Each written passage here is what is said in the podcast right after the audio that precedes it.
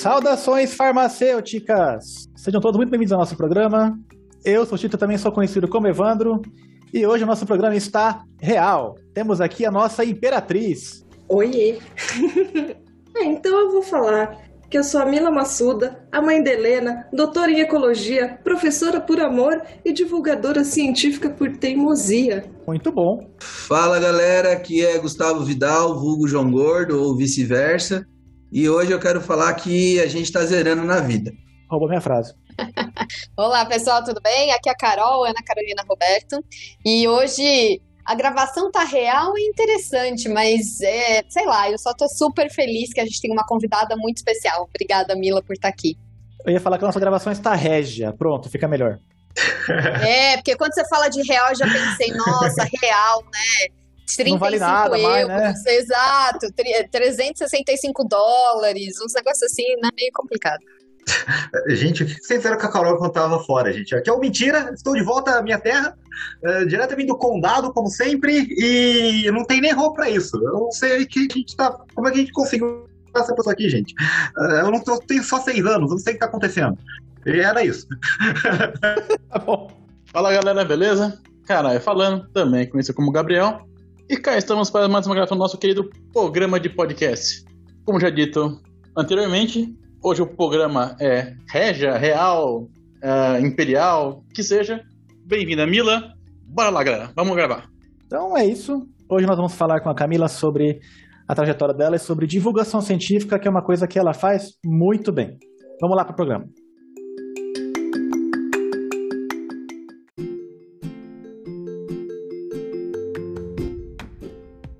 E aí, pessoal, tudo bem?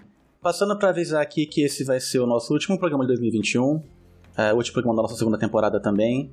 Encerramos com chave de ouro, falando com uma pessoa maravilhosa e que é muito importante nas nossas vidas, sem que ela até soubesse. Pro ano que vem nós vamos ter algumas mudanças, então como nós vamos focar o programa, a gente vai mudar a frequência, é, vamos mudar um pouco o nosso enfoque, mas temos bastante coisa programada já e vai ser bem legal também.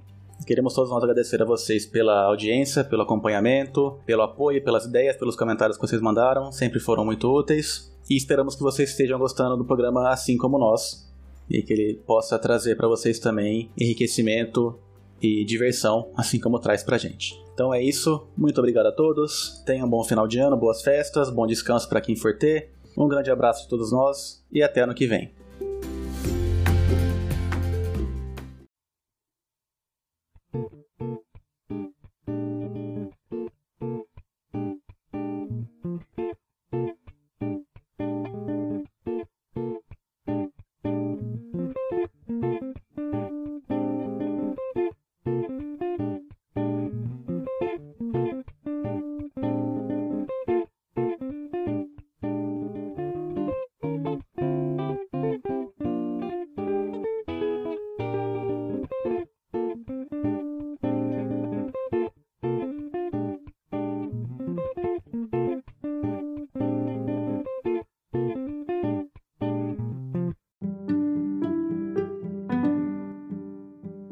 Camila, então, por favor, para quem cometeu o sacrilégio de não conhecer você, é, quem é você?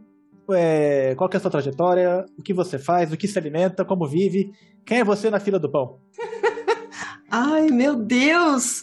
Como que a gente resume uma vidinha de 42 anos num, num papo aqui? É, porque eu tava pensando, na hora que você pergunta assim, ah, qual que é a sua trajetória, eu posso contar tanta coisa, mas depois a, a gente pensa assim, gente, mas quem que é essa tal de Camila, né? Quem que é essa Mila aí que tá...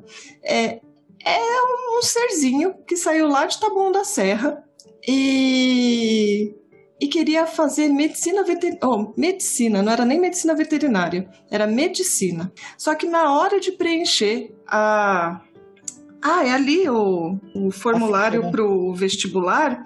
Não sei, deu um treco nela. deu um treco em mim. Assim, eu falei, ah, eu vou fazer biologia, quer saber? Acho que biologia eu vou ser mais feliz. E, e fui muito. Assim, ó, é, eu, eu lembro do começo do curso de eu ficar maravilhada com cada aula. Cada aula eu olhava e falava, mano, que putz, que da hora. Que gostoso que é entender biologia. E aí, no final do curso, daí eu, não, no meio do curso, né, conheci lá um veterano bonitão, muito gato, homem, ó, lindo, que é o Emílio Garcia, que é meu marido até hoje, mas no final da graduação a gente engravidou. E, é, e, e, aí foi, foi um, o primeiro desafio, né? Terminar a graduação já com um neném. E porque a gente teve muito, muito, muito apoio da nossa família, eu vou dizer que a gente conseguiu se formar, é, eu sem nenhuma DP, com a minha turma, todo mundo junto ali, e a Heleninha, que é a nossa filhinha, que agora tem 19 anos. Aí a gente optou por fazer uma pós-graduação, a gente foi fazer a pós-graduação em ecologia na Unicamp, e o que é muito estranho, porque eu achava que eu ia odiar fazer ecologia, porque eu detesto trabalho de campo, quer dizer, detestava trabalho de campo, até começar a fazer. E ecologia é uma, uma área multidisciplinar assim que é fantástica, né? Porque a gente consegue analisar e entender muitas coisas das relações dos, das espécies com o meio ambiente, das espécies entre elas. E eu tinha. É... Ah, eu vou dizer que no começo eu tinha zero pergunta. Eu só queria que me contassem coisas. E esse acho que era um dos meus grandes medos e é uma das coisas que me fez é, depois, quando eu superei esse medo, me apaixonar por ciência que era, gente, de onde a gente tira essas boas perguntas que os pesquisadores fazem? Como é que a ciência funciona e quando que eu vou chegar nesse ponto de saber fazer pergunta? E olha que esse medo ele rolou durante a minha iniciação científica, no mestrado, e ele só foi ser superado na, no doutorado. No doutorado eu acho que deu um clique. Eu falo que é um momento de pelique, que é quando eu entendi o que, que aquele docinho, sabe, significava, que era um pirulitinho que você coloca na, num pozinho para chupar esse pozinho. E aí, depois de muito tempo, eu entendi que era Deep and Leak. E eu falei, nossa, consciência foi a mesma coisa. Foi aquele momento que eu falei, gente. um temos um, temos um viciado. É, alguém está mostrando isso no momento. e é assim, ó, foi um momento fantástico quando eu entendi o que, que era deep leak, porque quando a gente é criança a gente fala deep leak, né, sem pensar no inglês, e aí depois entender que é deep and leak, uau! E consciência foi a mesma coisa, né, que é, parte muito de entender um, uh, não só um objeto de estudo, mas uma área de, de pesquisa é, ler muito a respeito, saber onde o conhecimento humano, ou seja, onde a literatura científica é, está em relação àquele assunto e fazer muita observação. Por isso que eu falo que campo agora é uma das coisas que eu mais gosto, que é de lá que eu tiro as minhas perguntas, principalmente, associada, lógico, a um monte de coisas que eu já li na área.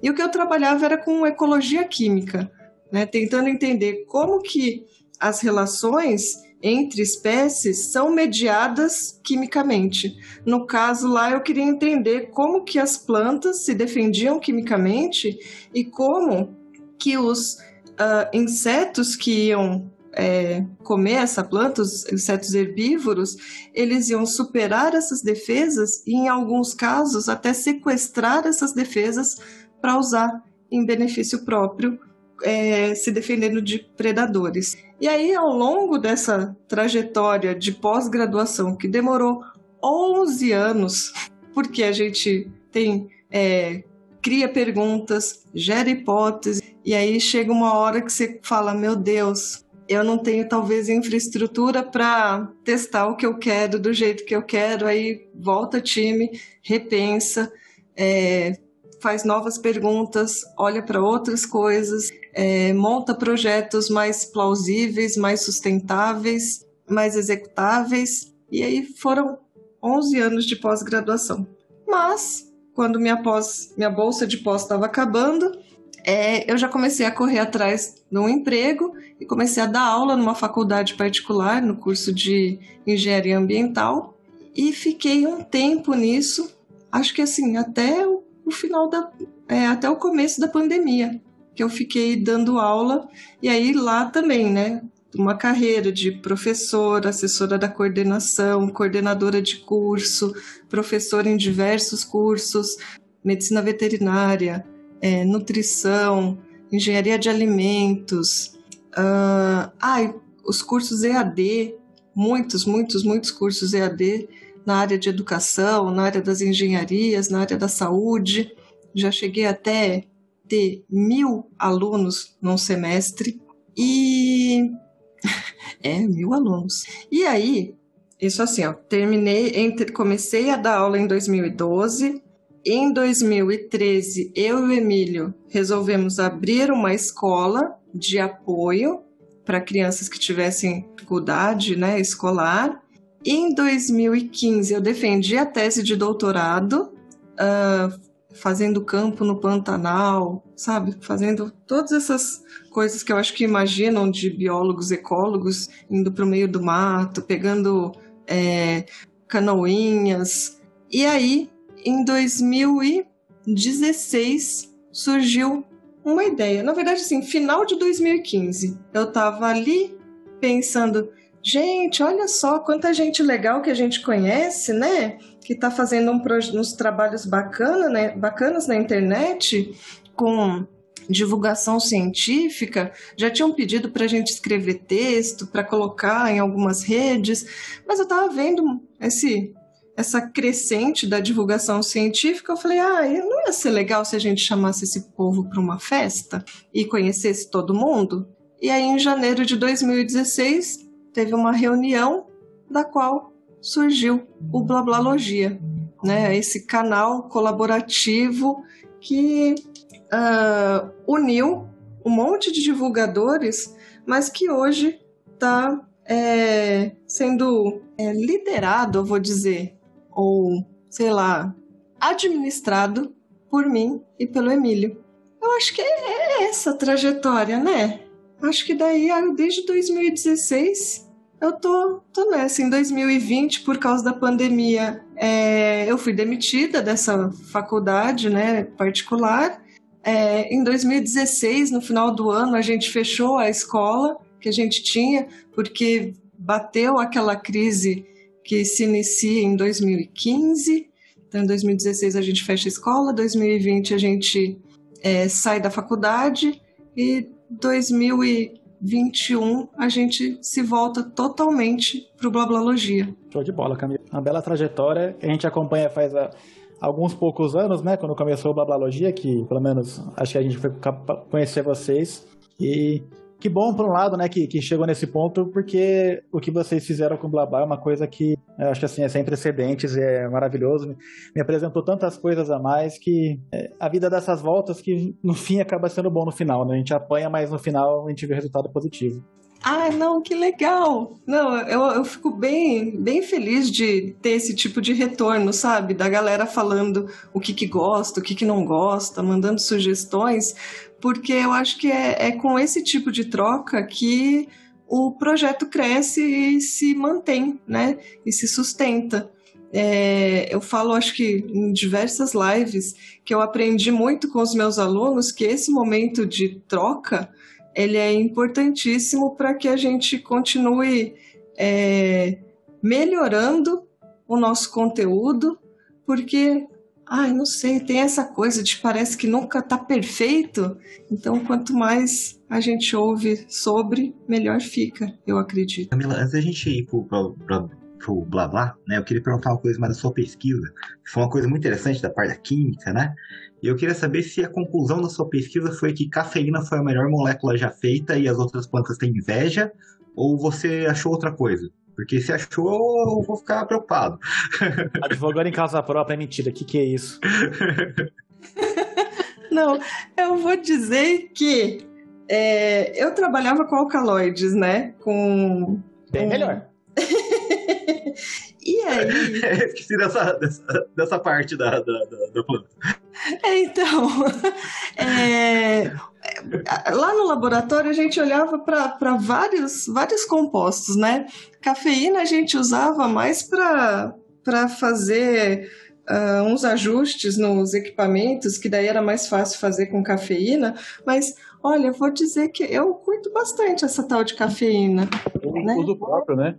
Então, agora, para as outras plantas, eu acho que o legal é essa diversidade de, de compostos, porque é, elas vão se especializando, né, é, ao longo do tempo evolutivo, é, e vão criando essas, essas rotas metabólicas não associadas a crescimento e reprodução, que daí a gente vai falar, né, crescimento, reprodução, metabolismo primário, é, essas outras rotas, metabolismo secundário, que em muitos casos a gente associa com defesa contra é, predação, seja por herbívoros, né, ou por patógenos. E também alguns compostos que vão ser importantes, até servindo de filtro solar para as plantas. Mas eu trabalhava mais essas é, com alcaloides, às vezes já trabalhei,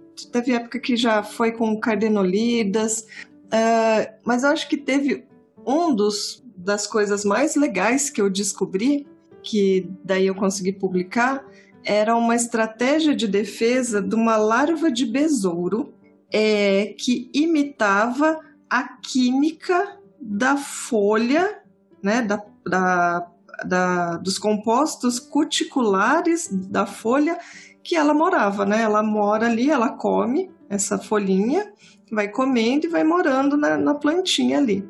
É, e, e essa é uma planta que tinha nectares que não estavam associados à polinização necessariamente, não estavam ali na flor, perto da, da região reprodutiva mesmo, tinham nectares que estavam na folha. E essa produção de néctar fazia com que formigas fossem atraídas e formigas, por onde elas vão passando, elas vão limpando, elas vão comendo, elas vão jogando para fora da, da planta. O que é muito interessante para a planta, porque daí isso funciona como uma defesa para ela, uma defesa terceirizada. E é, para essa larva de besouro que queria ficar ali em paz com as formigas, imitar a química da folha fazia com que as formigas não reconhecessem essa larva como uma coisa diferente ali na planta, era uma camuflagem química, porque as formigas elas são quimicamente orientadas, então conforme elas vão antenando a folha, batendo as anteninhas na folha, elas vão falando folha, folha, folha, aí chegava ali na lagarta, é folha, né? Parece folha. É folha, vai, folha.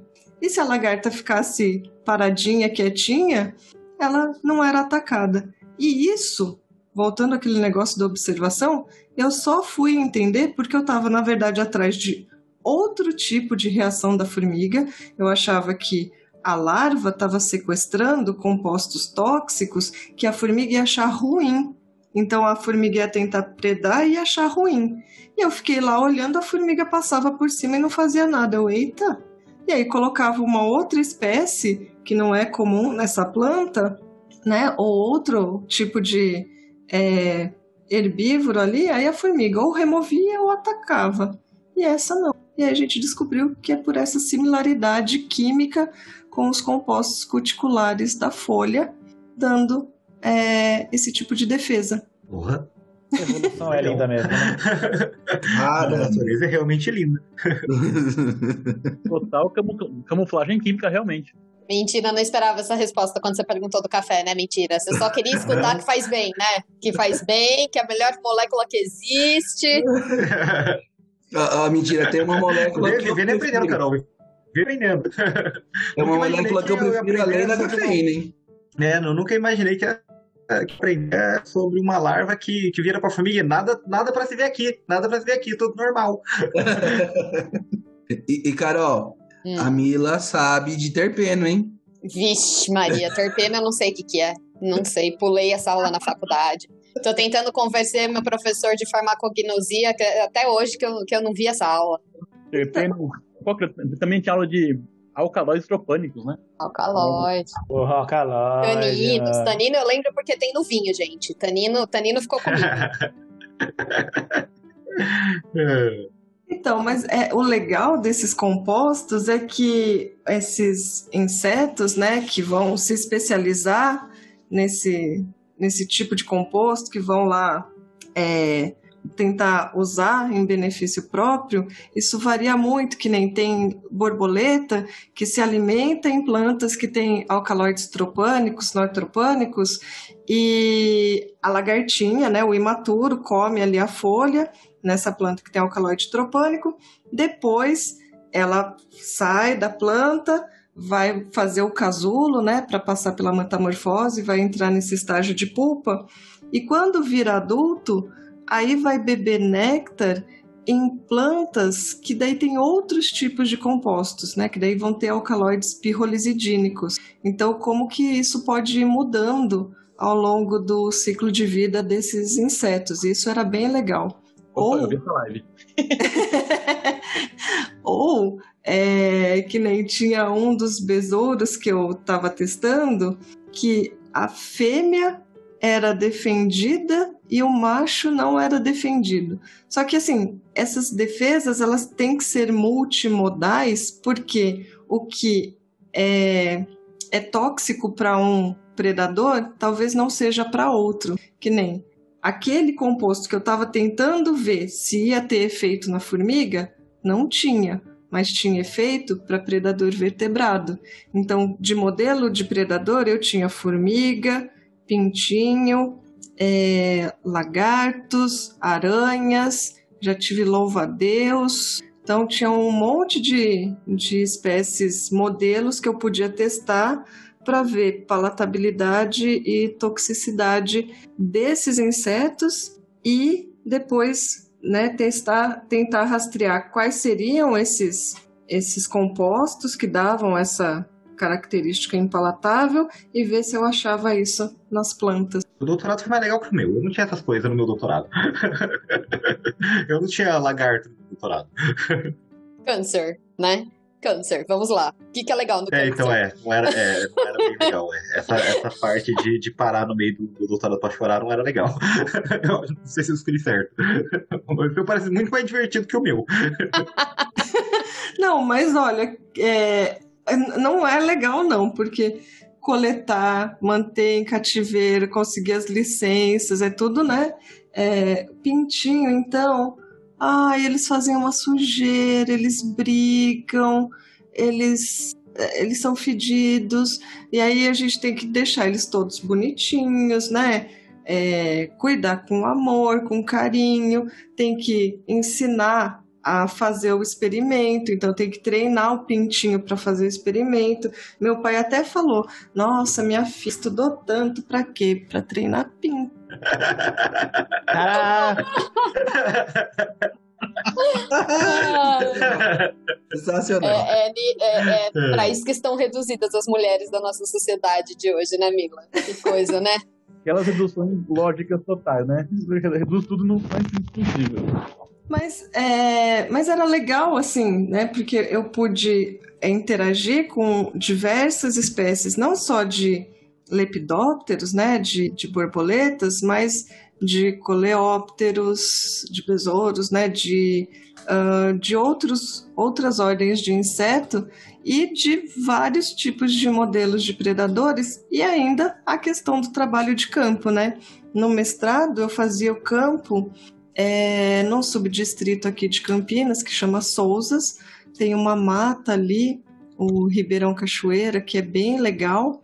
E depois no doutorado era Pantanal, né? Aí tinha que pegar o carro, colocar o equipamento, sair daqui de Campinas, passar o dia dirigindo, chegar em Campo Grande, dormir em Campo Grande, voltar para o carro, dirigir mais cinco horas até chegar na base de estudos da UFMS, é, e fica lá. 7, 10, 15 dias para conseguir fazer as observações, fazer os experimentos uh, e perrengue, né? E às vezes ainda fazer o experimento errado, fazer a observação errada. Aí olhar e falar: nossa, burra, seu desenho experimental tá errado, volta, time. E faz tudo de novo e volta para o campo de novo. Ai, que dó.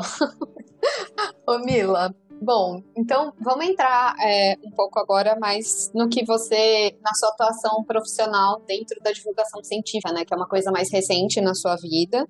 E eu queria saber como é que surgiu essa possibilidade para você, para Emílio, né? Que vocês são casados, vocês atuam junto nessa, juntos nessa área.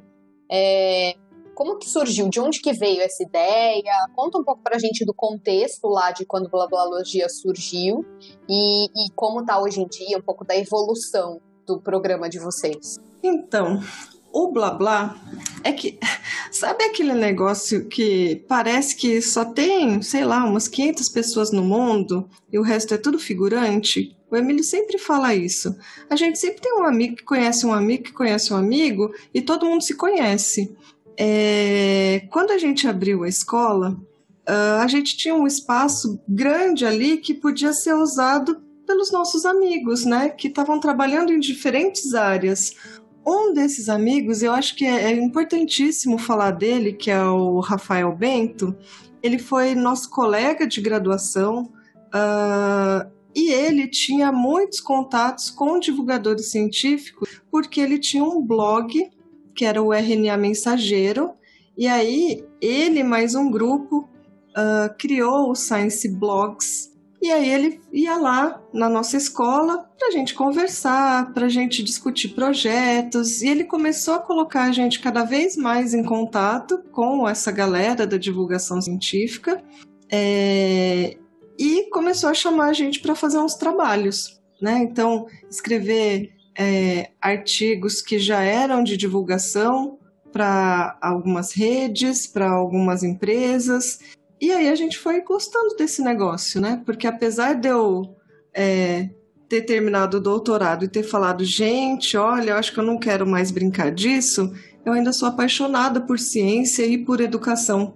E esse era um caminho de falar para mais gente, né? De tentar atingir não só a comunidade científica, como era antes na vida acadêmica, ou uma sala com 50, 60, 80 alunos, mas agora atingir um público gigantesco via internet. E essa ideia pareceu cada vez mais interessante e um dia, como, como eu estava contando ali, é, veio essa ideia de fazer esse encontro na minha cabeça era um encontro só para bater papo e tomar cerveja. Mas o negócio cresceu ao longo da reunião porque era uma oportunidade muito boa para a gente discutir os caminhos da divulgação científica. Quando a gente olhava o YouTube é, e o algoritmo do YouTube favorecendo canais de pseudociência, porque eram canais que publicavam, né? Vídeos diariamente, constantemente, porque daí não precisa ter um grande estudo, né, uma grande, um grande embasamento, porque não tem. Aí fica fácil. Aí os canais de divulgação, quando a gente vai fazer um vídeo, tem um tempo longo para preparar esse vídeo, porque tem pesquisa, né? É, tem gravação, tem edição, tem todo um investimento de tempo e de dinheiro é, que daí inviabilizava que a gente tivesse uma publicação mais proeminente, mais assim, diária. O que sai dessa reunião de janeiro de 2016, que juntou Pirula, Átila, é, uma parte da equipe do Manual do Mundo foi, é, Slow, Mila Laranjeira, gente, eu não vou lembrar de todo mundo, mas assim, era muita, muita, muita gente eu acho que tinham 60 pessoas lá. Ai, Davi Simões, Davi Airola. Eu vou lembrando assim, devagarzinho, o nome da galera. É... E eu acho que veio muito do Átila e do Pirula, que eles falaram, gente, não dá para competir. Toda hora tá saindo um vídeo novo falando bobeira, sabe? A gente precisa publicar diariamente para o algoritmo pegar e jogar a gente lá para cima como canal e começar a sugerir esse canal e esses vídeos cada vez mais. Então, formou-se um colaborativo para que cada um produzisse um vídeo ou por mês ou a cada 15 dias para que o canal tivesse vídeo todo dia. Isso é, E, e aí, assim, eles tiveram a ideia, todo mundo achou o máximo. E aí ia, ia ficar, sabe aquele do, aquela coisa do tipo, e a gente combina? Vão marcar? e bateu esse medo, e o Ruas, o Carlos Ruas, o criador de Um Sábado Qualquer, uh, ele olhou aquilo e falou: Não, gente, não, não, não, não, não, não, não. E ele bateu o pé, puxou o caderninho de ideias dele e falou: Vou anotar aqui qual é o próximo passo, o que, que a gente vai definir, quais são os programas que a gente vai ter. Você, qual que é o programa que você vai fazer? E ele que levantou a bandeira de que a gente tinha que fazer isso de verdade. O que foi fantástico, porque senão eu acho que não teria saído desse encontro né, de amigos bebendo cerveja e tentando salvar o mundo. É, eu, eu, foi importante a participação de todo mundo, mas eu cito esses três nomes, né? Quer dizer, quatro. Uh, o Rafael Bento, que eu citei anteriormente, que tinha os contatos de todo mundo, o Átila e o Pirula, por colocarem esse problema e trazerem a solução, e o Carlos Ruas por vestir a camisa e falar que a gente tinha que fazer isso mesmo. E a gente era porque a gente tinha um espaço para receber todo mundo, né? Que era a nossa escola. É, que na verdade, mesmo quando a escola acabou, a nossa casa ainda é uma casa grande que recebe todo mundo. a gente se empolgou muito com essa ideia. É, e aí, por um ano, a gente realmente publicou é, vídeos todos os dias. Cada, cada dia, um divulgador científico diferente. Então, a gente abrangia é, várias áreas ali da ciência. Lógico que sempre falta um pouco de ciências humanas que a gente acaba não tendo tanto contato por ser da área de é, exatas e biológicas, a gente acaba não conhecendo tanto a galera de humanas. Então, esse é um problema que a gente acha que tem até hoje no Blablalogia. E eu, pensando, gente, eu não sou professora, não sei se eu sei fazer esse negócio. Eu pensei, ah, eu amo ecologia, eu vou criar um programa para criança sobre ecologia. E aí eu criei o Anota Aí. Na verdade, o meu programa ia chamar Blablalogia, mas na hora de escolher o nome do canal, o povo se enroscou lá e não conseguia decidir, e eles roubaram o nome do meu programa. E a ideia de blablalogia era para falar sobre o blá blá blá científico, era um estudo sobre o blá blá blá científico que não chegava até a população geral, né? Até a população que é leiga em, em relação a, a assuntos científicos. E aí, ok, cedi o nome do, né, o Blablalogia para ser o nome do canal, e aí eu criei o Anota Aí, que eram duas baratinhas, que eram bonequinhos, né, que a gente fazia, eu e a Tina Silva, ah, que também é, é bióloga, zoóloga, ecóloga.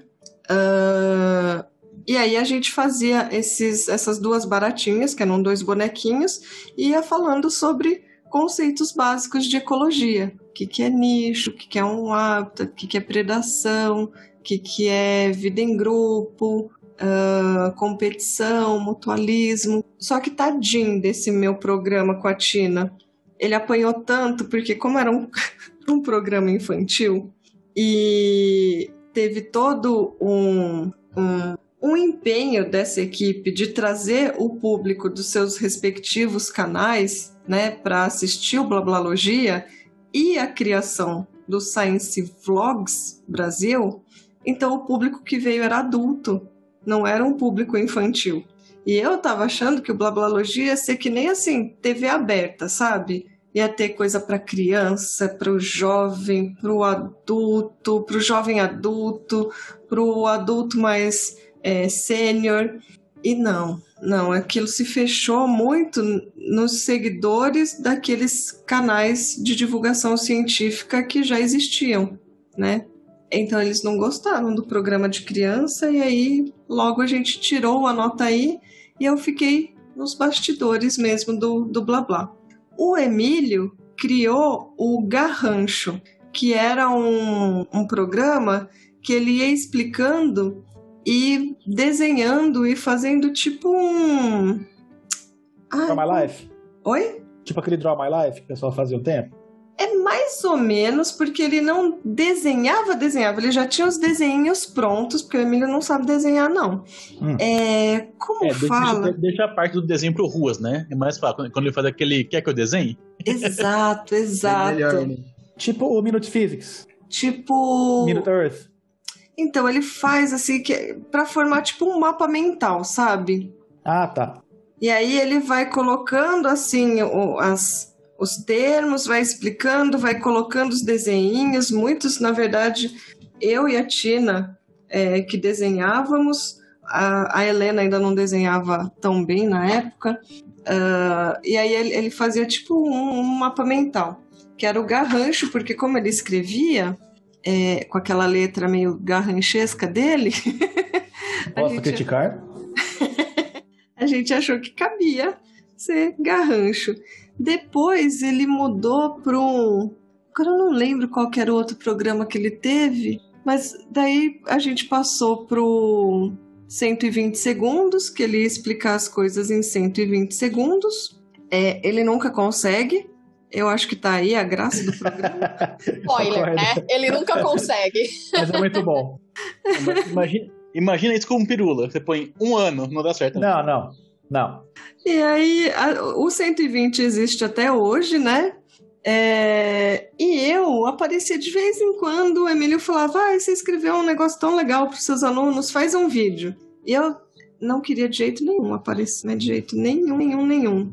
E. Mas de vez em quando aparecia. Às vezes ele me obrigava a fazer um vídeo que ele achava o tema interessante, eu ia lá fazer. Eu fazia muito vídeo para os meus alunos na, na faculdade, que daí eu não tinha tanta vergonha. Mas para o público, assim, né? Blablalogia, 200 inscritos, eu ficava. E, a gente, e assim, a galera começou a sair do, do blá blá porque cada um se envolveu no seu é, projeto pessoal. Então tinha gente que ainda estava no mestrado ou na graduação e tinha que defender, tinha que escrever TCC, e outro que tinha que investir mais no canal, e um que tinha né, neném. Então a- as pessoas foram deixando o blá blá, e aí a gente parou de publicar todo dia, começou a tentar publicar semanalmente. É, eu acho que de todos os que permanecem até hoje, daquela leva original, ah, são o Ruas, o Pirula e o Chico Camargo, que tinha um programa chamado Top Models, que ele falava de modelos matemáticos. É, E o- eu e o Emílio. E conforme foram saindo esses programas e a gente começou a precisar cuidar mais do canal, aí eu comecei a me envolver cada vez mais com a produção dos vídeos do Emílio. E chega é, 2018, 19, não, 18. A gente já tinha um tempo de blá blá. A gente olhou e falou: olha, a gente está dando aula e a gente está vendo uma mudança das coisas saindo do presencial para o EAD. Eu acho que nosso emprego tem data de validade. E aí a gente já tinha o plano de investir mais no Blablalogia conforme a gente viu as, as coisas mudando, né? Ai, o FIES sendo reduzido, todos esses financiamentos, né? Universitários caindo, os alunos deixando de chegar, os cursos fechando, não abrindo turmas novas. A gente olhou e falou: Ih, e o EAD? Ele é mais em conta, ele é mais acessível, né? Para quem tem tem acesso à internet, até para quem não tem tanto. Eu tinha aluna que usava a internet do, do celular, ali o 3G, para fazer curso online. Ah, mas ele ficava mais, mais acessível, querendo, querendo ou não. Então, a crescente do EAD, a redução do presencial, e no EAD, o professor tendo que lidar com mais e mais e mais alunos, a gente já viu que o professor estava sendo né, uma pecinha ali incômoda no meio dessa história. Então a gente começou a, a pensar em estratégias para é, profissionalizar o blablalogia. Só que acho que a gente precisa de um, de um chute no bumbum, né? Quando quando chegou a pandemia, a gente falou: nossa, é agora que a gente vai ser demitido. Mas a gente ainda ficou um semestre. E nesse semestre a gente usou para esse semestre a gente usou para organizar toda a nossa vida financeira e contábil para conseguir abrir uma empresa. Então, quando chega o meio de 2020, uh, a gente abre a nossa empresa, que é a Blablalogia Produções. É, conversamos com todos que estavam ainda envolvidos na, no canal, todo mundo apoiou, falou: não, legal, vamos profissionalizar isso. Aí a gente começou a investir mais em buscar clientes, em patrocínios, apoios. E aí vem uh, 2021, foi 2000, foi agora, né? 2021 que o canal caiu. Gente, aí o Acho canal que foi. Acho que foi. Não lembro também. Aí o canal caiu. Meu Deus. Ainda bem que a gente já tinha é, o canal na Twitch. E aí a gente não precisou parar. Que eu acho que foi no meio desse ano que o, o nosso canal caiu, né? Porque ele foi hackeado na, no YouTube. E aí começou a passar uma live indevida.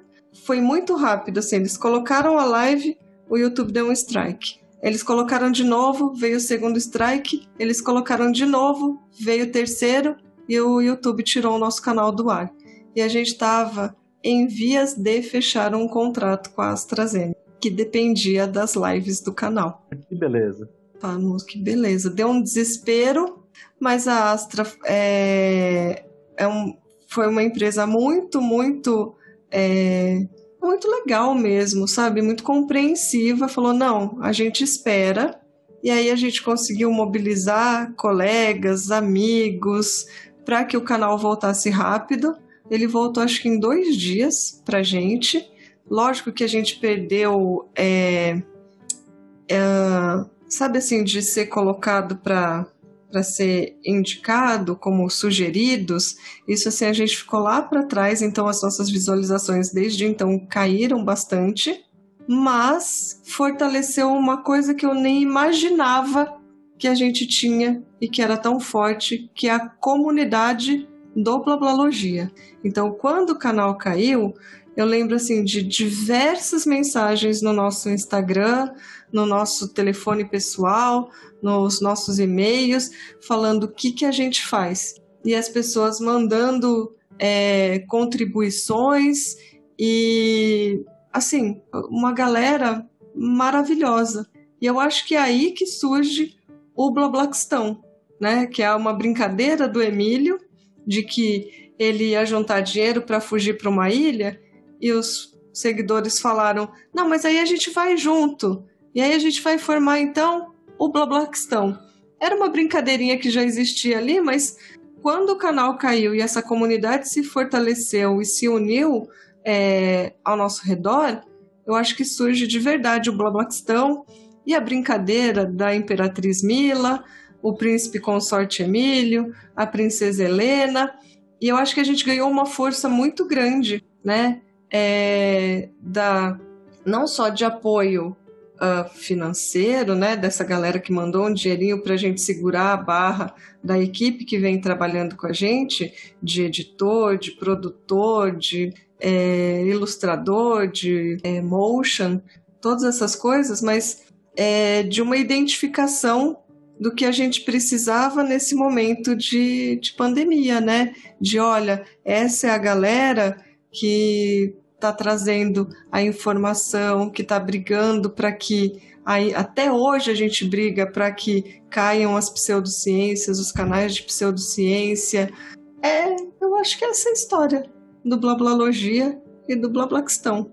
É, e como no meio de uma pandemia, com todo mundo muito é, isolado, com muito medo, muito, com muita insegurança, se uniu ao redor da ideia de que é importante divulgar conhecimento cientificamente embasado. Muito lindo isso, né? Muito, Muito inspirador. Mesmo. Porque é bem o que você falou no começo: divulgadora científica, apesar de tudo, apesar de tudo que vai contra, ainda estou aqui. Nossa, sensacional. Muito obrigada por, uh, por essa, por compartilhar essa história pra gente, com a gente. Mas queria te fazer uma pergunta aqui, Mila. É, algoritmo do YouTube tem toda uma questão é, em torno disso, né? Eu acho que o, o, próprio Google, como empresa, tem tentado ou tem sido pressionado a se modificar é, mais recentemente, principalmente depois de pandemia, né? Então, eu queria saber se você consegue falar para a gente alguma coisa sobre esse histórico, assim, de como é que foi essa história do algoritmo do YouTube e, e, porque você falou que essa foi a origem, inclusive, do Blabologia lá em 2016, certo? Isso se modificou? Continua sendo a mesma coisa? Como é que tá hoje, 2021, pós-pandemia? Então, sobre isso eu confesso que eu sei muito pouco. Eu sei que essa era uma briga que a gente tinha, porque quando, uh, quando a, o, os outros canais tentavam né, ficar mais à frente uh, em relação ao número de inscritos, de visualização. Era bem difícil porque a publicação ela ou era semanal, ou era quinzenal, ou era mensal, sendo que vem uma enxurrada de vídeos de canais que conseguem publicar com mais frequência e davam um tapa na, na boca da galera que estava tentando produzir um conteúdo mais, mais bem embasado, mais elaborado. É, mas eu, eu, confesso que eu sei muito, muito pouco sobre isso, né? Tanto que quem fica mais de olho nisso é a galera da nossa equipe. Então, por isso que a gente se juntou ali, é, agora, né, com uma equipe nova, eu, Emílio, produtores, uh, uma empresa que impulsiona a gente, né, uma aceleradora, uh, é, editores, cada um na sua área, para que eu possa me dedicar àquilo que eu acho que eu faço melhor, que é a produção do conteúdo. Eu acho que o nosso processo de profissionalização foi a gente entender que, de novo, num projeto como esse, a gente não pode fazer tudo, a gente precisa é, delegar funções e é, sabe assim, a gente fala muito de projeto científico, projeto de engenharia, projeto disso, daquilo, daquele outro, e parece que na nossa vida a gente usa pouco. E foi uma coisa que lá com a escola a gente aprendeu que a gente tem que usar na nossa vida, né? O planejamento, é, a captação de recursos, a divisão de tarefas, tudo isso é, que a gente errou quando abriu a escola, a gente quis organizar abrindo a, a, nossa empresa, abrindo a Blablalogia Produções. E a gente tem a sorte de conhecer uma, gente, uma galera muito, muito, muito experiente nisso, é, que é essa aceleradora que trabalha com a gente, uh, que vai me ensinar é, como que monta preço, sabe? Como que, como que organiza a planilha de fluxo do caixa, né? E aí, é, como que eu vou atrás dos clientes? Como que eu mando uma proposta? Então, eu preciso de um cara que vai fazer toda a parte de identidade da marca Blablologia. A gente vai refazer agora, provavelmente, essa identidade, mas tudo isso foi planejado e apesar de parecer nas lives que a gente está assim, ah, é, estamos aqui, ó, fazendo tal, é porque tem tanta coisa por trás que a gente não não mostra, é, mas foi bem planejado. Então, assim, a gente está com a empresa funcionando bonitinho, tem essas equipes. Por isso que eu me dou ao privilégio de não me preocupar com essa parte do algoritmo. Porque você trouxe alguém profissional para olhar para isso, né? Que legal. Exato. Muito e aí, legal. assim, esse cara me fala: precisa ter isso no vídeo, precisa ter aquilo, precisa ser mais assim, a tendência é essa. Até assim, quando a gente vai olhar a identidade da marca, é, o designer vai falar: a tendência tá vindo para cá, a gente vai mudar nesse sentido. Ah, eu acho, eu acho tão bonitinho o logo de vocês, de preto e branco, blabalorgia, mó de boa. Então, mas olha só, teve um. A gente ainda, né, faz uns. Que nem o canal no YouTube chama Blablalogia. o canal na Twitch chama Blá TV. Uh, tem, que, tem que unificar um pouco essa marca e essa identidade. E aí a gente está repensando o que, que a gente vai fazer. Se a gente vai deixar tudo blablalogia, se a gente vai mudar para blá blá, porque blablalogia realmente é difícil de falar. A gente tem o Clube do Livro e não sei por que a gente resolveu chamar de blá blá books. E é muito difícil falar blá blá books. É, blá blá blá book é, é complicado mesmo. Concordo. É, toda hora sai blá blá books. Então a gente tá, tá pensando como que a gente, a gente vai é, reformular a nossa identidade e às vezes não precisa nem passar por grandes alterações, é só seguir um, um quesinho ali da tendência atual. E para tudo isso agora, que bom, eu, eu falo assim, gente, para a equipe de, de artes, né, do, que cuida da parte dos vídeos eu preciso que nessa hora apareça tal estrutura, tá? Que é a imagem de referência, a ilustradora faz a ilustração, eu aprovo, depois vem o responsável pela animação, ele monta a animação, a gente vê se tá tudo direitinho, a gente aprova. Ai, a edição é, de imagem, edição de áudio, tudo já mais organizadinho. É lógico, mais organizado do que era antes, mas a gente ainda está aprendendo, ainda é um processo. Então tem coisas que de vez em quando eu olho no vídeo e falo, acredito que passou esse erro. Normal. É. E é, erro. Erro, às vezes, até assim, meu mesmo. Outro dia eu vi um vídeo meu que eu falei, não acredito, eu dei uma definição quase errada. Se ela tá quase errada, ela não tá certa, né? que era. Oi? Você me passou há pouco tempo. A gente, a gente, eu tinha, acho que o e-mail era contém referências no plural. Aí o Facebook tava contém referência no singular. O Instagram tava também tinha uma parte no plural, uma parte no singular. A gente deu uma, uma garibada geral também, mas passou por isso também.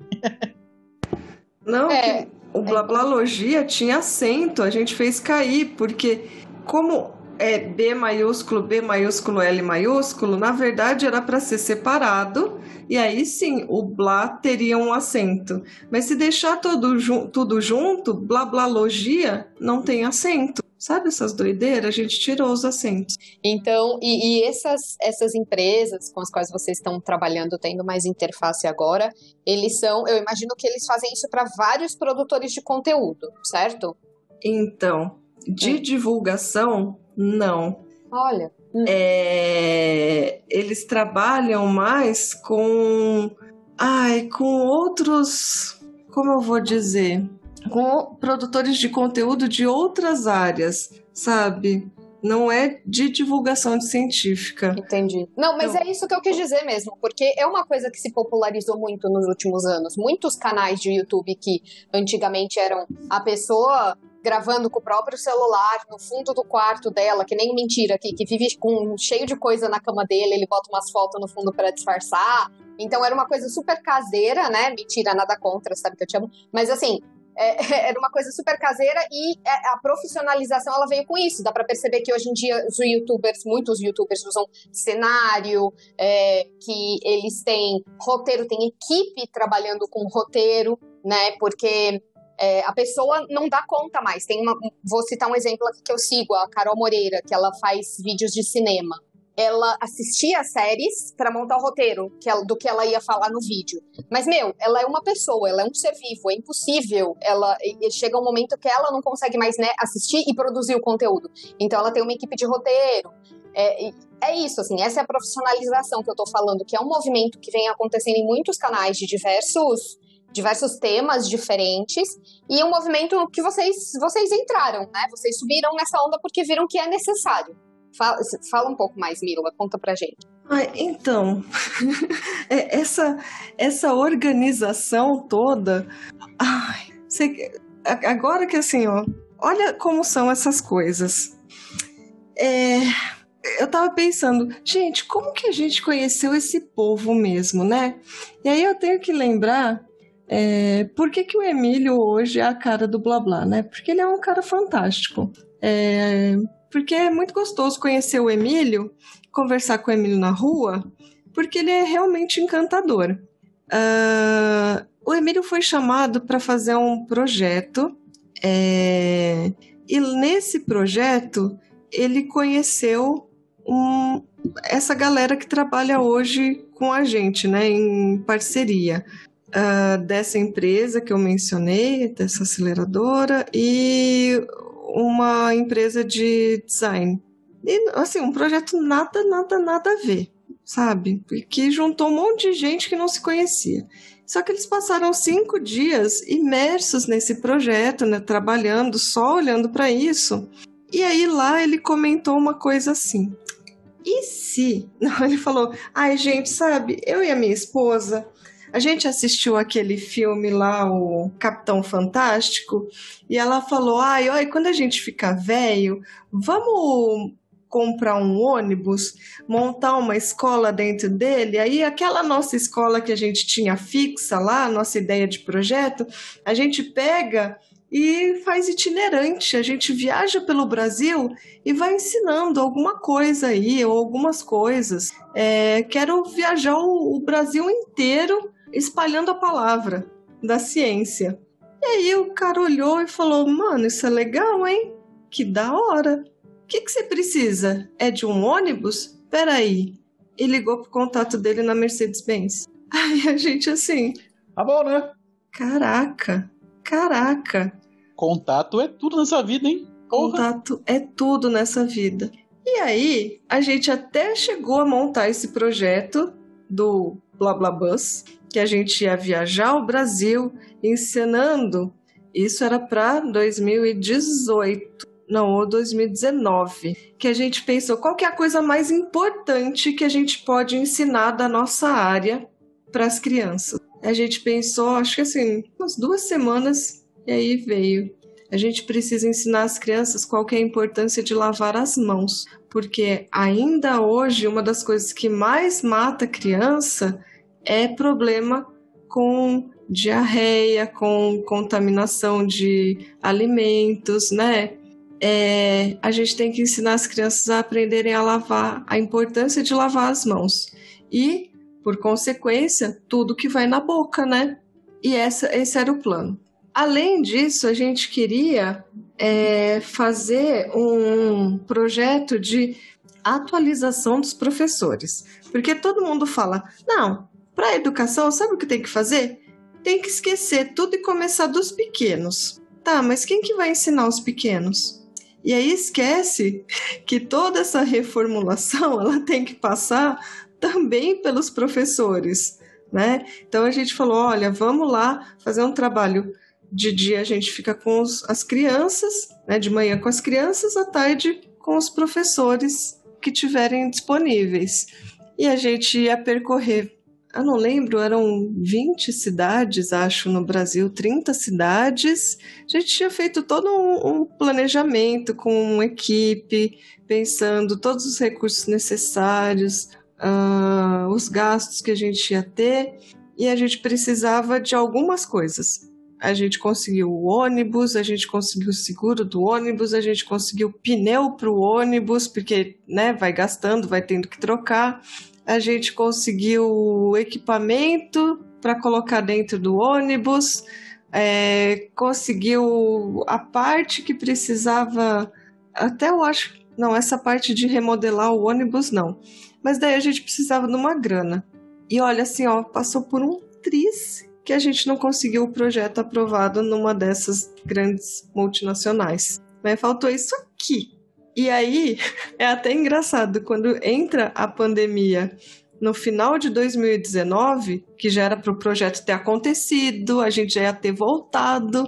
Quando entra a pandemia em 2019, a gente até olha e fala assim um pro outro: imagina se tivesse acontecido um projeto que mostrasse para as crianças por que, que é importante lavar as mãos? Seria, seria um, um timing perfeito, né? Impressionante. Impressionante. Impressionante. Eu queria falar que desde que você começou a contar a, a musiquinha do, Do Ratinho, Ratinho do Bum está na minha cabeça. Eu espero É, que seja na de também. vocês também. Castelo Ratimbum. Então, e a gente ficou pensando nisso, porque, gente, é, é o, o- a, a musiquinha do, do Castelo Ratimbum, né? Do Ratinho. É uma das coisas, eu acho que mais importantes que a gente tem para ensinar quando a gente fala de biologia mesmo. E lógico, depois o projeto podia crescer e ter várias outras vertentes, mas aqui naquele momento era isso. Mas não deu certo, veio a pandemia, também não ia poder rodar mais o país e a gente é, abandonou isso. Mas foi assim que a gente conheceu essa galera e eu acho que, tá vendo? É de novo essa mágica do Emílio. Eu tenho uma ideia e o Emílio é. Ele é o rei Midas mesmo. Ele toca na ideia e vira ouro. E ele conta essa ideia que eu, né, que saiu ali de uma, uma conversa boba nossa, e as pessoas olham para essa ideia e veem um potencial legal e se aproximam da gente para falar: vamos pôr essa ideia para rodar, vamos lá. E é uma galera que até hoje acredita muito no potencial que o Blablalogia tem é, de fazer coisas legais. Desde coisas pequenininhas, um vídeo de uma horinha, até um projeto que, quem sabe, é, viaja o Brasil todo tentando uh, dar um, um up na galera pensando em divulgação científica e educação. E eu acho que é por isso que a gente é fã de vocês, né? Também. É. o trabalho de vocês é maravilhoso. Eu queria né, encaixar no que você está falando, né? Uh, uh, bom, é muito interessante que a gente está vivendo numa época muito estranha, né? Ao mesmo tempo que você tem todo mundo, uma parte da população, isso do mundo, falando, não, a gente vai fazer. A gente está esperando cientistas decidir o que está acontecendo para a gente ver o que faz, né? E todo mundo feliz porque vacinas foram criadas muito rápidas, então a gente pela primeira vez conseguiu fazer em menos de um ano vacina, o negócio dar certo e vacinar todo mundo, começar no que mais, a gente também tem uma outra parte bastante considerável da população, não só do Brasil, mas do mundo, falou, não, esse negócio de cientista não sabe nada, não. Isso aqui é o, o Bill Gates tentando matar metade da população com um chip de 5G do, dos reptilianos, né? E, e você tá nessa. Vocês estão nessa, nessa coisa. Não, ah, é assim que acontece. Vocês estão traduzindo, né? Essa, de, como você falou, esse blá blá do cientista, uma coisa que as pessoas consigam entender de uma forma mais fácil. E como, tem sido esse desafio, basicamente? como, como você vê e, e como tá indo? Ai, olha, é, é, engraçado porque a gente vem da, do ensino mesmo, né? Da, lá do, do dia a dia da sala de aula. E na sala de aula, você fala para aquela galera que tá lá. Uh, e ela escolheu fazer aquele curso, mas não exatamente ouvir o que a Camila a Camila, a pessoa Camila tinha para explicar, né? Então ali você está falando para uma galera que tem mentes diversas e opiniões e posicionamentos diversos. Quando você fala para o grande público, parece que isso vai ampliar. Só que quem segue o blá blá já acredita muito nas coisas que o blá blá fala, né? A gente só realmente faz uma tradução para quem já está interessado. A gente brinca que é a história de pregar para convertido. Então, é, eu acho que a gente ainda tem um pouco de dificuldade para furar a bolha, que é o que todo mundo comenta, como que furar a bolha, né? Pelo amor de Deus, que a gente quer furar essa tal de bolha para espalhar isso. Que é engraçado quando a gente pensa na é, onde a humanidade chegou em relação a conhecimento e conhecimento científico, de saber coisas assim incríveis e maravilhosas mas esse conhecimento da humanidade, porque a gente está falando que é um conhecimento compartilhado pelos canais de comunicação científicos, né, é, pelos as revistas científicas, esse conhecimento ele não é, ele não atinge as cabeças de toda a humanidade. Ele atinge a vida, né? Porque essas melhorias elas vão chegar para as pessoas, mas a humanidade em geral, né? Cada um ali, os seus indivíduos, essa, esse conhecimento não chega, ele, tá, ele para. E ele para pelo básico, né? Por desigualdade social, é, pelo porque a pessoa está mais preocupada com o que, que ela vai comer naquele dia, que que ela, se ela está doente, se ela tem recursos para A, B, C, D Porque para quem é, tem mais recursos, esse conhecimento, querendo ou não, ele chega, né? Tá bom. É, às vezes com uma grande defasagem, por causa da, da questão do, da literatura científica chegar para a literatura é, educativa, uh, demora um pouco, mas ainda assim razoavelmente chega. Agora, quando a gente fala mundo, não chega. E aí a gente ainda está falando só para as mesmas pessoas, né? Assim, quem que assiste o Blablalogia hoje? A maior parte é homem, provavelmente a maior parte deve ser branco, a maior parte são pessoas que têm acesso à internet. Tá vendo como ainda a gente tem essa dificuldade? Então, eu acho que quem tá ali no blá blá, e aí me perguntam muito de, ah, tem hater. É, de vez em quando aparece, mas é muito pouco. Eu até queria que viesse ali um povo para assistir e falar: Ó, oh, eu acho que vocês estão falando é bobeira, para eu entender melhor como que a gente fala com essa galera, né? Porque quando a gente está na sala de aula, o aluno te aperta. Ele fala: professora, eu não entendi isso. E você está defendendo isso, mas isso não é estranho?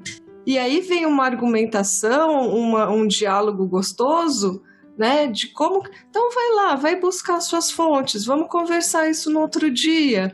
Traz aqui para a sala de aula, vamos, vamos pôr aqui na roda para todo mundo, né?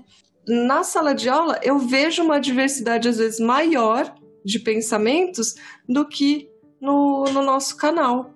Mesmo eu, eu falando para 80 alunos. E no canal eu ter live que, sei lá, chega a 300, 400 porque ali todo mundo já tem mais ou, mesmo, mais ou menos a mesma linha de pensamento, sabe? Ai, eu vou assistir um, um vídeo lá do Peixe Babel da Mila Laranjeira, porque eu não entendo nada da área dela e eu quero aprender sobre aquela área.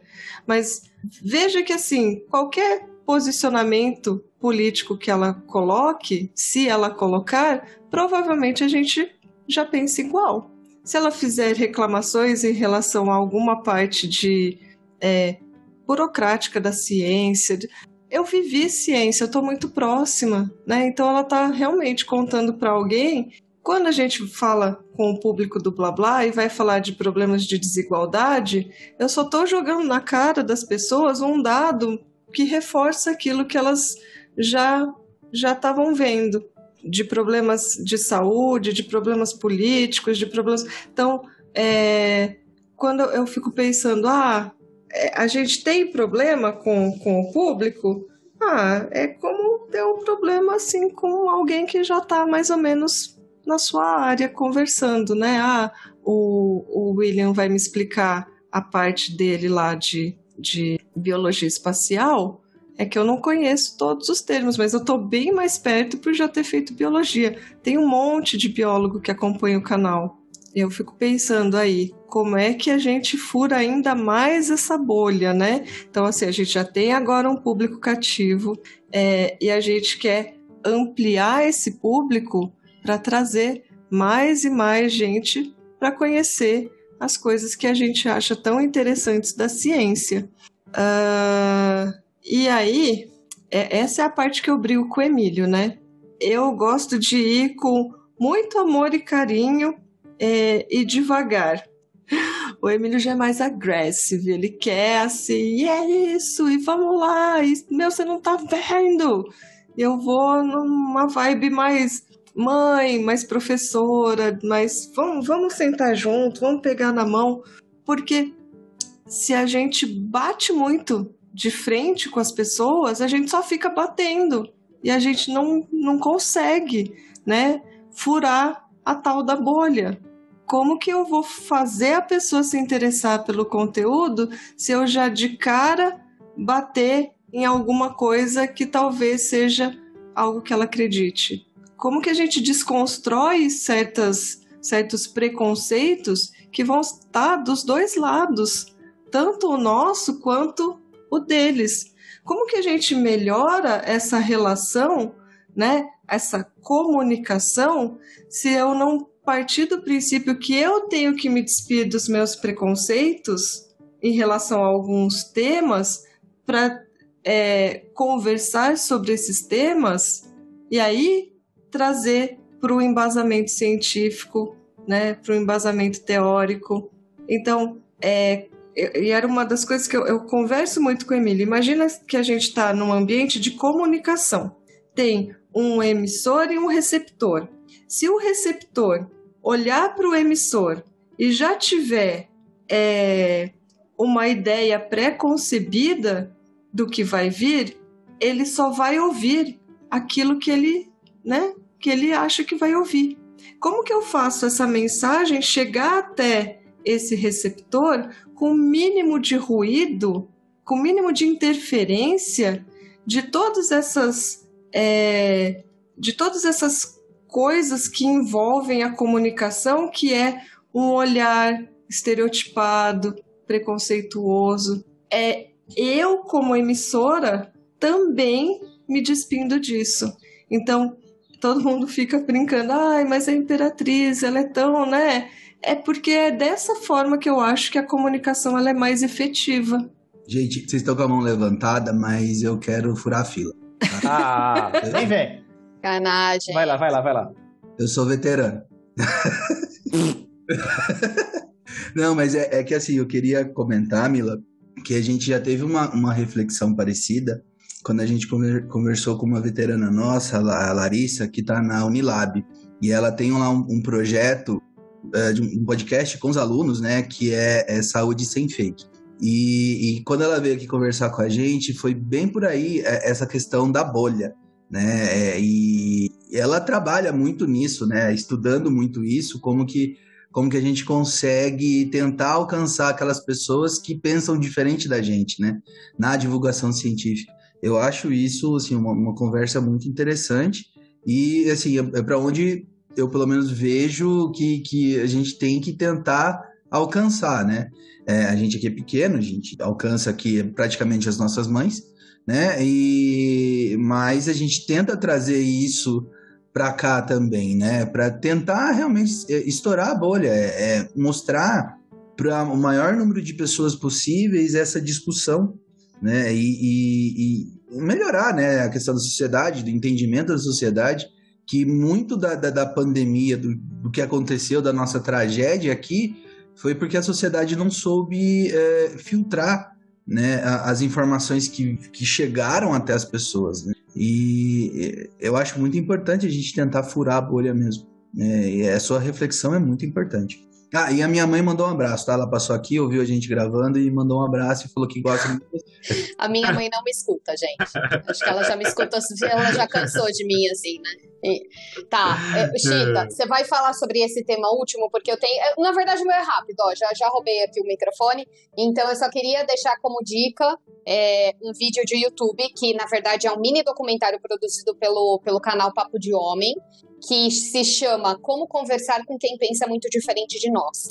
É, é um mini documentário assim de 15 minutos e, e eles estabelecem essa questão de que quando a gente diverge em temas que são muito muito queridos nossos, né? Ou seja, alguma coisa que, é, que, é, que, é, que vai além do, do, da razão, né? Uma coisa que, que apela para o emocional.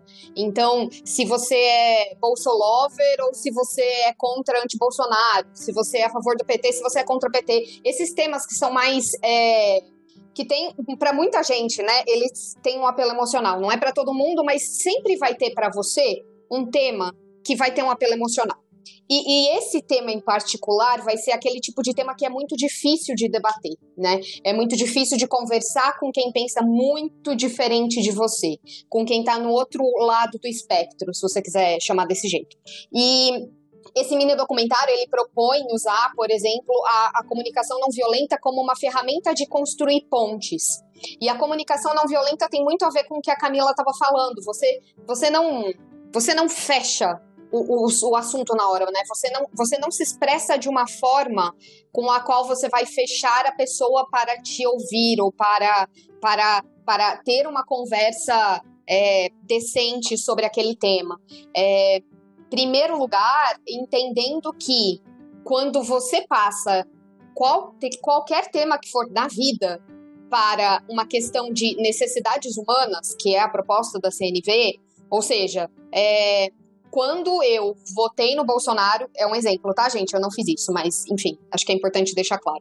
É, quando eu votei no Bolsonaro na última eleição, eu votei no Bolsonaro porque eu sentia que as minhas necessidades de segurança não estavam sendo atendidas, a minha necessidade de, de me sentir é, como pertencente, como parte de um grupo, não estava sendo atendida, e eu encontrei tudo isso dentro dos meus amigos bolsolovers. É, e, e, e, assim, quando você olha para uma pessoa dessa forma, ao invés de começar a chamar de gado, começar a chamar de né, outros nomes pejorativos, que, que a gente tem vários, fica mais fácil entender, fica mais fácil ter empatia, fica mais fácil construir uma ponte.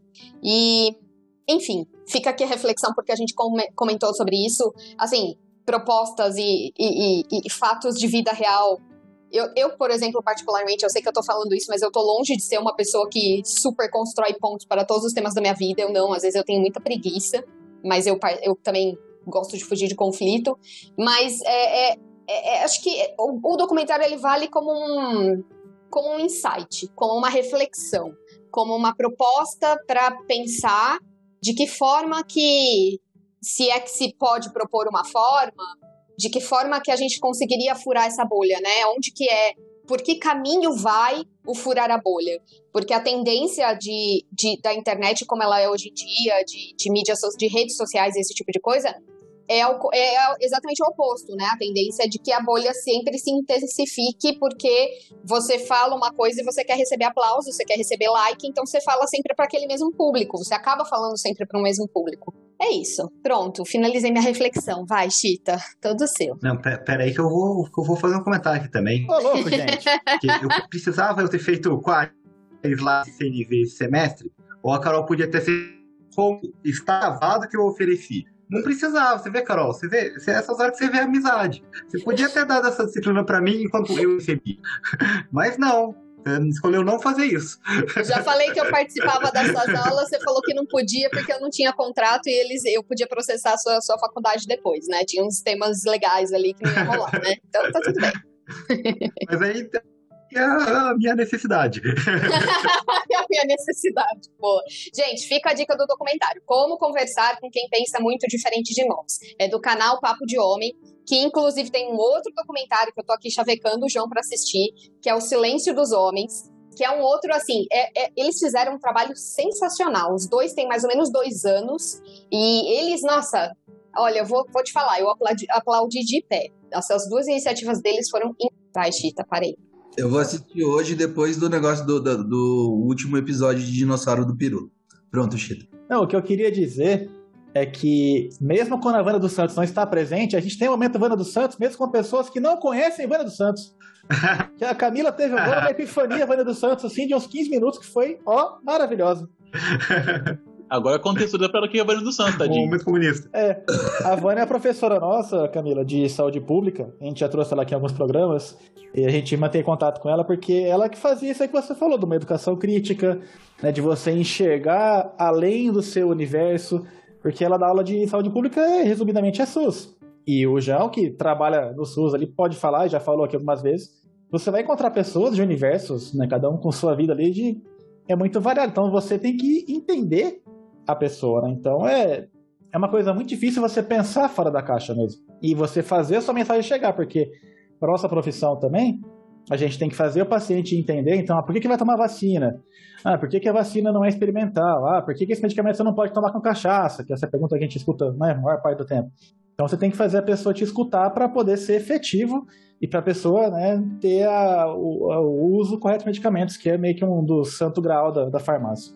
Ai, olha, eu juro que eu me esforço para conseguir furar a bolha, é, principalmente agora com as lives, né? Conversando mais com a galera.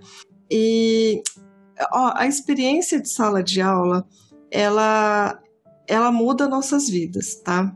Porque quando a gente tem uma responsabilidade tão grande que é de uh, guiar um aluno na sua trajetória pelo conhecimento, pela descoberta né, é, das coisas, porque a gente não ensina, a gente guia, né, a gente não faz com que o aluno aprenda, a gente só é, dar ferramentas para que ele consiga desenvolver suas uh, competências.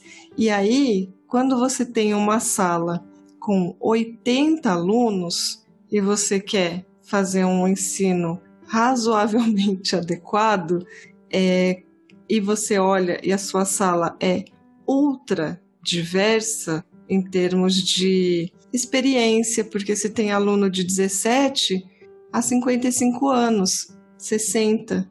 Você tem aluno que veio da periferia da cidade, do centro da cidade, da área rural, né? Do cara que é o filho do fazendeiro e o cara que é o filho do peão que trabalha na fazenda, pensando muito em medicina veterinária, né? Ou o cara que é o filho do diretor da empresa e o cara que é filho da galera chão de fábrica. É, tem de tudo na sua sala de aula. Tem gente, porque os cursos, esse é um curso muito famoso, né, muito popular ali é, e muito bem conceituado, vem gente de outros estados para fazer esse vinha, né? Sei agora como é que tá lá. Uma galera de outros estados para fazer esse curso. E aí você junta 60, 70, 80 alunos numa sala e você tem que usar essa diversidade a seu favor. Porque imagina que para cada um dos assuntos que a gente pode abordar ali, um vai ter mais ou menos experiência, um vai ter mais ou menos dificuldade. Uns vão ter dificuldades que você nem imagina que poderiam existir sabe? Aluno que está passando necessidade, aluno que está passando por um problema com saúde mental, é, é, aluno que, uh, assim, de, de tudo, tudo. Aluno que tem dificuldade de aprendizado, né? Tudo que você pode imaginar. E aí, como que você sai da aula palestra e vai para uma aula mais ativa para o aluno. E aí é usar a diversidade que existe na sala de aula a seu favor. É como você monta os grupos e gera atividades para que eles uh, interajam melhor, troquem mais experiências e talvez atinjam aquele ponto, né, aquele objetivo, e de novo, planejamento, projeto e tal. Quando você monta a sua aula, você monta pensando qual é o objetivo que você quer atingir, qual é a competência que você quer desenvolver no aluno. Quer dizer, você desenvolver não, você quer que o aluno desenvolva. E tem um pontinho lá. Não é todo mundo que vai chegar nesse pontinho. As pessoas vão chegar assim, ó, é, em, próximas a esse pontinho, porque esse pontinho, para que se chegue lá, depende muito do do arcabouço que cada um já traz, né? Dos referenciais que essas pessoas já têm, das experiências que as pessoas já têm, e isso muda tanto. E a mesma coisa quando eu vejo um público online. A gente vai bater um papo para discutir um artigo, para ver se entende ali, né, o que que o pesquisador está tentando mostrar, qual que é o referencial dele, quais são as premissas dele, qual que é a pergunta, qual que é a hipótese, como que ele faz o teste dessa hipótese, esse teste é um teste válido, né? Vamos olhar para o desenho experimental, é um desenho experimental legal? Vamos ver os resultados. Esses resultados estão indicando o quê? Pensando na literatura que já existe a esse respeito. É, como que a gente tem essa conversa com esse público que vem de diversas áreas e, de novo, uma diversidade gigantesca e a gente consegue estimular com que o chat participe e eles comecem a se ajudar, eles comecem a trocar ideias e eles nem percebem que é a gente cutucando isso neles, que é a gente fazendo eles se questionarem ali e e desenrolarem uma conversa. É a gente estar tá lá numa sessão de Pomodoro, né? Que de manhã eu faço lives de trabalho, de rodadas de foco, intercaladas com intervalos, né, para descanso.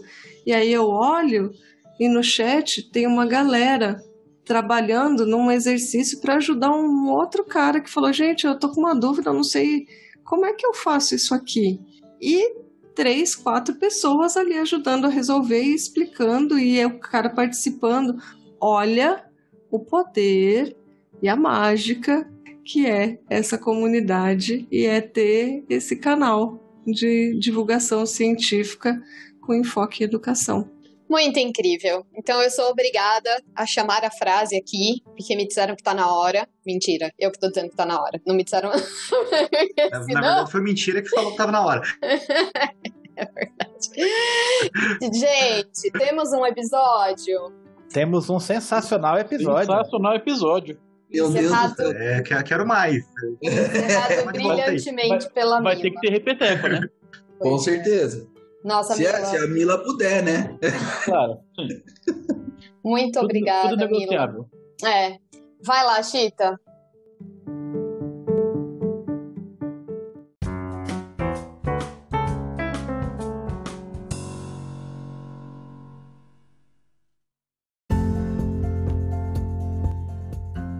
Bom, pessoas, muito obrigado para quem chegou com a gente até aqui.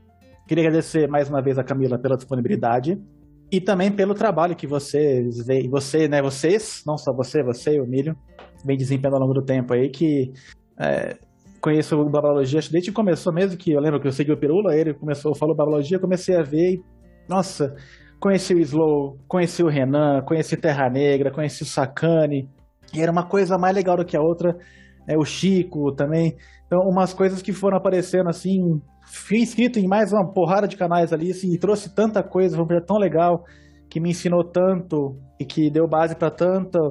Sim, é, só tenho a agradecer a vocês por tudo que vocês fazem, por se manterem nessa iniciativa de divulgar é, a ciência nos mais, mais com a maior quantidade de divisões possíveis, né? Então não ficar só naquela coisa focada. E vocês são uma inspiração pra gente, né? Tanto que acabou que a nossa história foi até parecida com a de vocês, que a gente começou com churrasco na casa do caralho, e depois a gente ficando com o saco cheio de gente falando merda pela internet, e aí estamos aqui hoje conhecendo os nossos ídolos. Então, é só agradecer pelo que você fez, pelo que vocês inspiram a gente a fazer, e que venham muitos anos a mais aí, e muitos trabalhos mais legais ainda. Esse do ônibus eu nem sabia, assim, também, nossa, maravilhoso. Só pode deixar aqui meus parabéns. É isso. Ai, olha, eu que tenho que agradecer vocês, porque é, ter conhecido vocês tem sido uma das melhores coisas do meu ano, sabe? É, a paz que vocês estão trazendo para minha vida, de me ajudar a organizar a agenda do café, a participação de vocês, ah, as outras indicações que vocês deram. É, é, nossa, obrigada, obrigada. Ter vocês na minha vida tem sido sensacional. Espero que dure por muitos e muitos e muitos anos, quem sabe para sempre, é, enquanto enquanto eu existir. É, e assim, adorei, adorei o nosso papo de hoje. Obrigada pelo convite. É, tenho que deixar um, um abracinho, um beijinho no coração de cada um de vocês, que tem sido muito, muito, muito legal conhecê-los. É, eu fico super honrada pelo convite, pelas participações que vocês têm feito lá. Que demais, gente. Obrigada de verdade pela força que vocês têm dado pro Blá Blá e vou puxar um pouco a sardinha para mim e a força que vocês têm dado especificamente para mim, tá bom? Obrigada mesmo. É, Deixa eu, deixa eu enxugar minha lágrima aqui. Que... Pois é. Passou o ninja descascando cebola aqui agora, né? É, então. E foi bastante cebola, velho. É, bom, gente, se você chegou até aqui, muito obrigado. É, foi, sabe, inenarrável esse episódio gravar aqui, a, a Imperatriz aqui com a gente. É, é, assim, o trabalho do, do Blablalogia é uma coisa que nos inspira, que nos inspirou a montar o Contém Referências. É uma das nossas maiores fontes de inspiração. E eu quero só agradecer, porque desde aquele, daquele primeiro e-mail né, que, que, que a Mila respondeu, que eu mandei lá na, na, na, na, na cara e na coragem, né, na, na sem vergonhice pura, ela respondeu e, meu Deus do céu, como, como tá sendo legal essa parceria, essa conversa e é nóis, mano. Obrigado, Mila. Espero vê-los mais, uma, mais vezes por aqui também. Querida Mila, muito obrigada pelo seu tempo de hoje, por essa participação incrível. E é, é, é se eu ficar repetindo aqui, vai ser mais do mesmo do que o Chita e o João já disseram. Então, obrigada para você, obrigada para quem está aqui escutando a gente. E estamos caminhando para um final de 2021, certo? E, e, e não podia, né, a gente não podia encerrar esse podcast de forma melhor que não com a sua participação. Obrigada, querido. Encerrar a temporada, peraí, peraí. Ah, é, é, tá é isso, férias, por favor. É, nós, meu Deus, é, sobreviver o semestre tá, tá difícil, mas estamos sobrevivendo razoavelmente sãos, né? É, uh, Mila não tem nem falar, né? É, tem nem roupa para isso, como já disse, e como se diz no, nos Estados Unidos, obrigado pelo seu serviço e, por favor, venha de novo falar com a gente, se puder. e é isso, gente. Abração e até mais. Fala, galera. É, como já foi dito pelo, pelo Chita, pelo João, pela Carol, tudo que eu falar aqui tudo que eles falaram até o momento, faço deles as minhas palavras. Foi uma, a conversa foi fantástica. Eu fiquei muito feliz de saber que, que o Blabla também começou no churrasco com cerveja, que foi a gente também. Só não foi na casa do caralho. Desculpa, precisava falar isso. Todo mundo pensa a mesma coisa. Cara, eu imagino, tô imaginando lá na chácara, nós, nós aqui do Contém, galera do Blá Blá, o Ruas, o, sei lá, o Atila e o piloto, tomando cerveja e churrascando. Deve ser fantástico. A gente pode agendar isso algum dia. Uh, do mais, Mila, muito obrigado pela sua participação, pelo seu tempo, que a gente sabe que é bem corrido. E a conversa foi sensacional. A gente espera ver muito mais live de vocês lá no Blá Blá. E uma coisa que, que o Chito falou que eu também gosto muito do Blá Blá. A diversidade de assunto. Fala de economia, parte de biologia, a parte de humanos com o Vitinho. Cara, ficou é fantástico. O canal é da hora pra caramba. Do mais, galera, até a próxima.